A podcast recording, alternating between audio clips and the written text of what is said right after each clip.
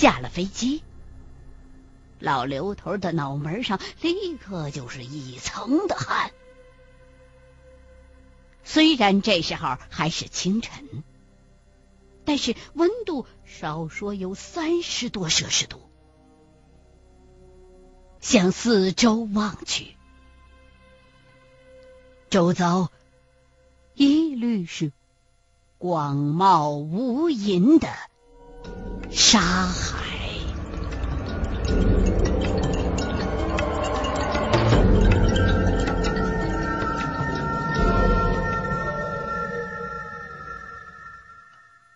秦葛在沙漠当中支起了经纬仪。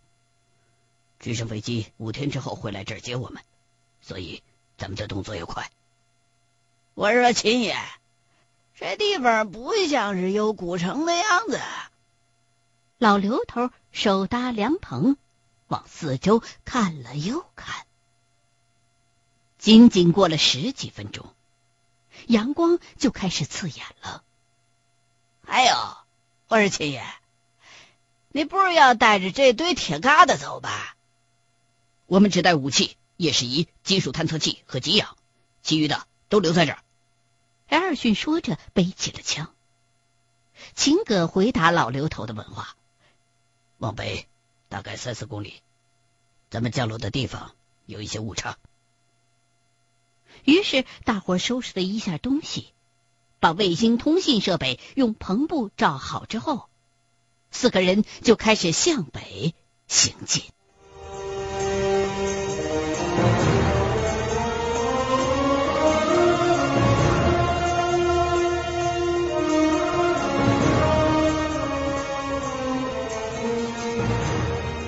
要说这沙漠里走路，可不同于平地，沙子是软的，一走一陷，再加上高温，还没走出一公里，老刘头身上的汗就湿透了。那里，我看见阿郎哥了。哪儿？顺着刘丹手指的方向望去，不远处。仿佛隐隐约约有几根大柱子插在沙子里，再往前，好像有一片巨大的沙丘。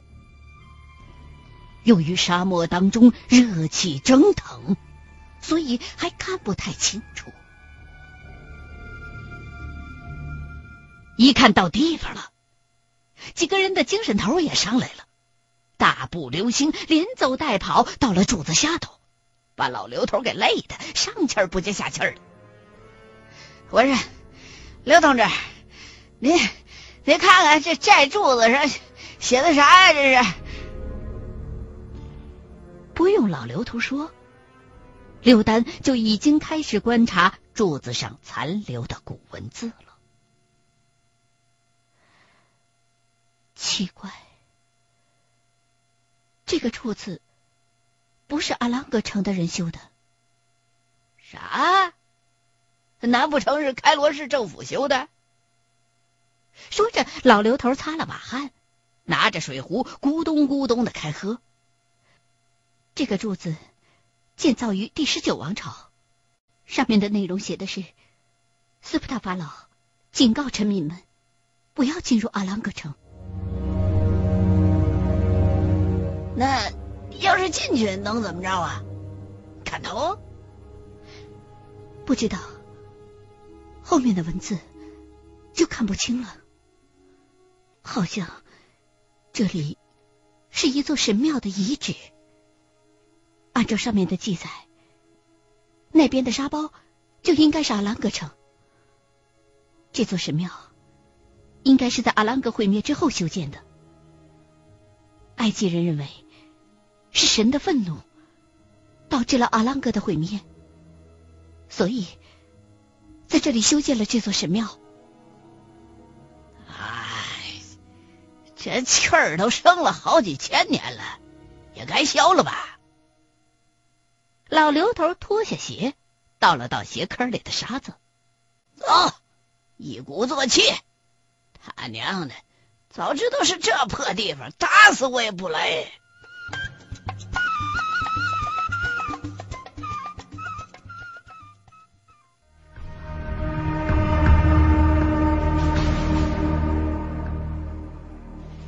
当几个人站在巨大的沙丘下的时候，就连老刘头都惊呆了。这哪里是什么沙丘啊？明明就是一座宏伟的古城。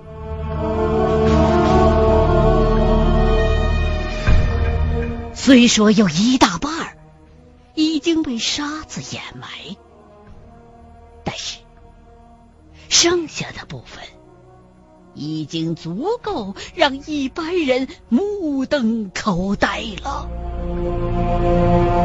只见城门口两座巨大的石像，光是露在沙子外边的上半身就有二十几米高。好像是整块的石料雕的，但是就这两个石像就能够看得出这座古城在当时的规模。石像后面是城门，好像没有城墙，不知道是被沙漠当中的飓风给刮倒塌了。还是干脆就没修。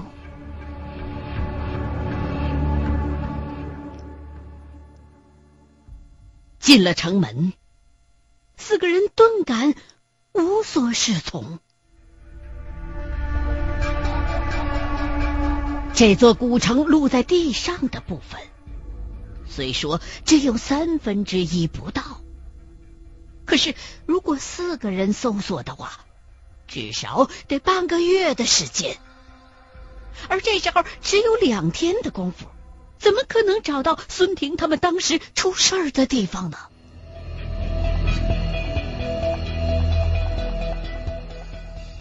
咱们每个人搜一个方向，都带上对讲机，有情况立刻联系。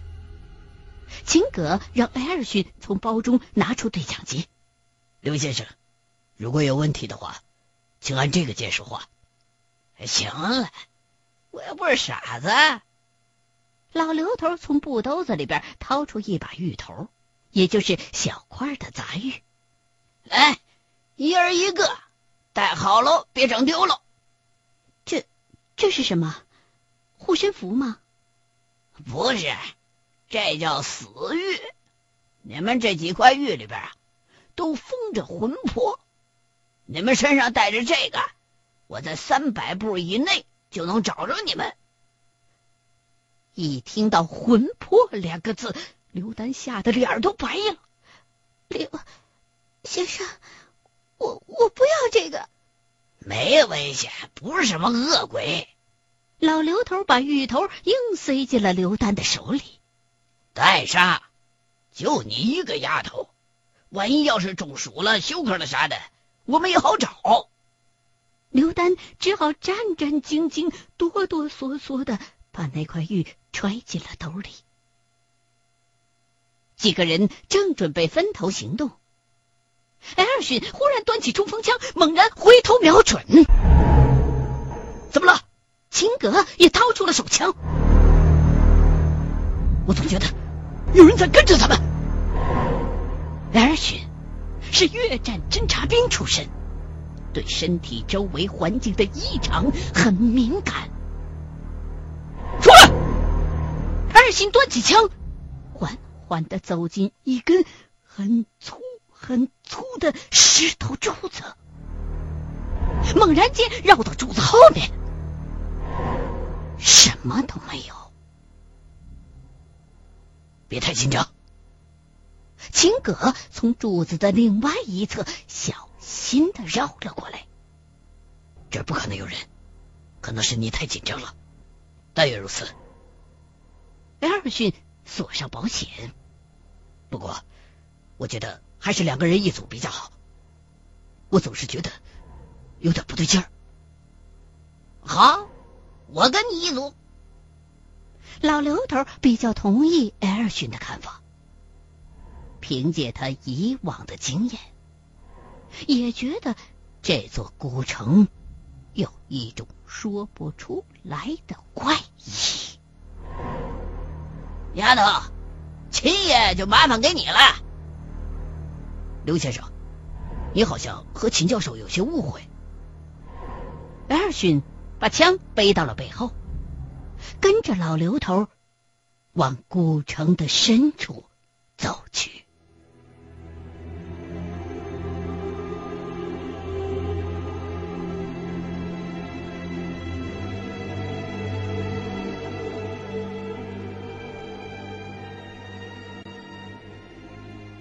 这座古城，从露在沙子外面的部分判断，其整体规模大概相当于十来个足球场那么大小。在当时来讲，绝对是都城级别的。所有外露的建筑都非常的恢宏。而且城市布局也比较宽松，功能分区也很明确。从其中的一些建筑遗迹来判断，外露出来的部分大概是一个市场。从市场的规模不难看出，这个城市在兴盛的时候。其规模并不小于当时的开罗，甚至还要大。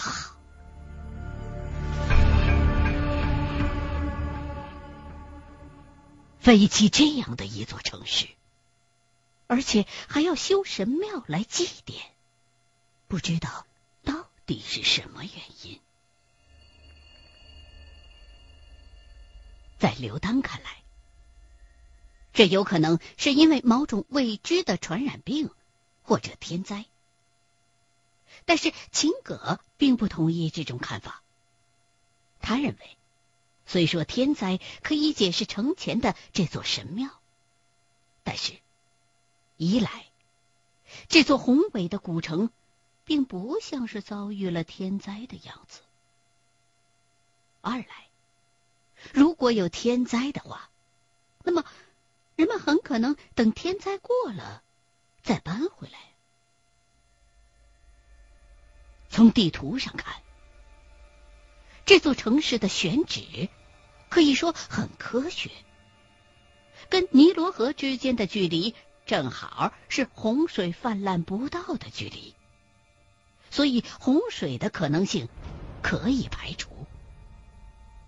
而且，都过了三千多年了。这座城市仍然没有完全的被沙漠淹没，所以像楼兰那样面临沙化威胁的可能性也基本可以排除。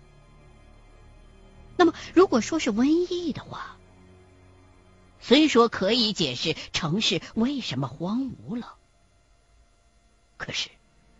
当时的文明程度已经高度发达的埃及人，不可能傻到连疾病和诅咒都分不清的地步吧？在秦葛看来，倒是战争的可能性大一些。可是他的这个推断，同样也解释不了城前的这座神庙，所以。唯一有可能解释一切的，那就是整座城市都受到了诅咒。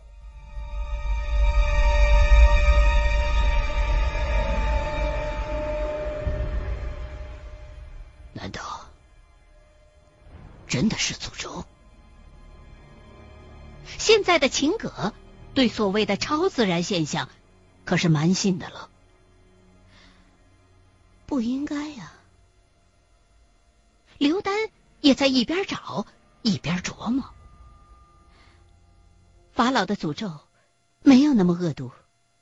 古埃及人非常热爱并且尊重生命。古埃及的帝王对待臣民十分的仁慈，即便是修建金字塔的奴隶和工人。也会受到良好的饮食和医疗待遇。最新的研究显示，王室还会定期向他们支付工钱。只有打扰了法老安息的人，才会受到法老的诅咒。这些诅咒也只是针对进入坟墓的人，所以不可能有这样的法老会无缘无故的去诅咒一座城市。而且，不是每一个法老都会诅咒别人，因为根据一些记载，法老的诅咒是由僧侣或者巫师执行的，法老本身并没有诅咒别人的能力。那么，你觉得有没有可能是巫师给这座城市下的诅咒呢？秦格虽说也是考古专家，可是他对埃及的历史并不是很了解。没有可能，埃及的诅咒并不像传说当中那么厉害，诅咒一个人都很难，更何况是一整座城市。如果真的有这样的人，法老也不会容忍他的存在。几个人。正在探讨着，忽然，手中的金属探测器响声有所加快。秦葛这次所选择的是当时最先进的军用金属探测器，探测半径达到十五米，探测深度也将近三米。金属探测器的响声显示，不远处。一座已经被沙子埋到了一半的屋子里，好像有一些情况。进去看看。秦葛抽出手枪，低头先进了屋子。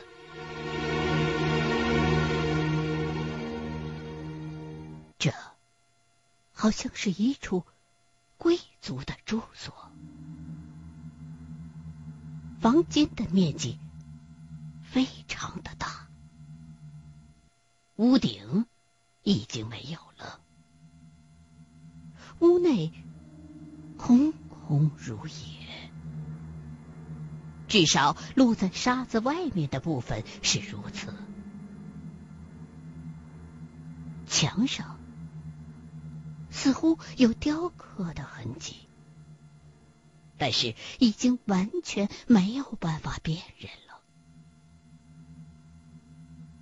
就在这座屋子的中心点，金属探测器的响声达到了最快。看来，东西就埋在这中间。秦教授，这里好像有点怪。怎么？哪里不对劲儿？秦格也感觉有点怪，但是。却又说不出来到底是哪儿怪。这里好像近期被人挖开过，不知道是不是孙婷他们干的。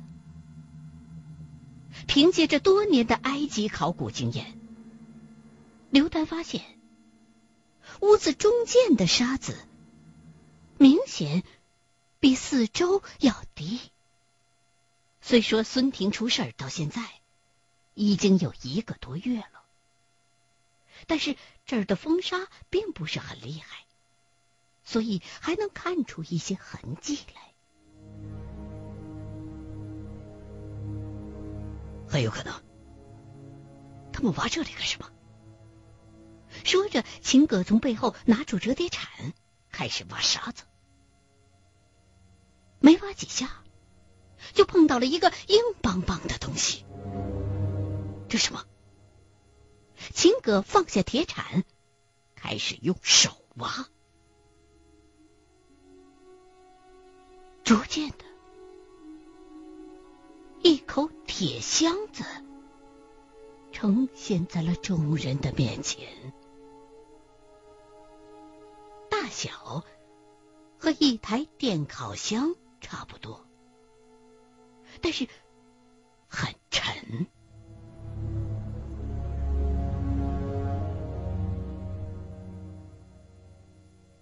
古埃及人的箱子，这家肯定是个贵族。阿兰格快毁灭的时候，冶铁术才刚刚传入埃及，而且当时埃及境内的铁矿并不多，所以铁的价值跟黄金差不多。拥有这么大的铁箱子，这家人肯定是个很富有的贵族。但是不知道为什么会把这么贵重的铁箱子留在这儿。刘丹仔细的观察着铁箱子外的花纹，这个箱子好像并不完全是铁的，这外表好像涂着一层神奇的防腐层，经过了三千多年，竟然还没怎么腐蚀。这是奇迹。那么，箱子外边刻的是什么？奥塞利斯，这是古埃及神话当中邪恶之神。传说，如果法老的灵魂没有能够通过金字塔的缝隙飞向天空，那么他的木乃伊就会变成这种邪神。说着。刘丹拿出放大镜，仔细的观察着箱子外围的图案。这上面画着奥塞利斯带领着他的军队在屠杀，杀人的方式很奇怪，似乎是强迫着这些俘虏。喝下某种毒药，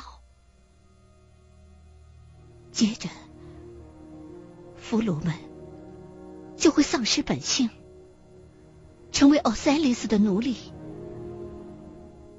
这些奴隶力大无穷，而且没有影子。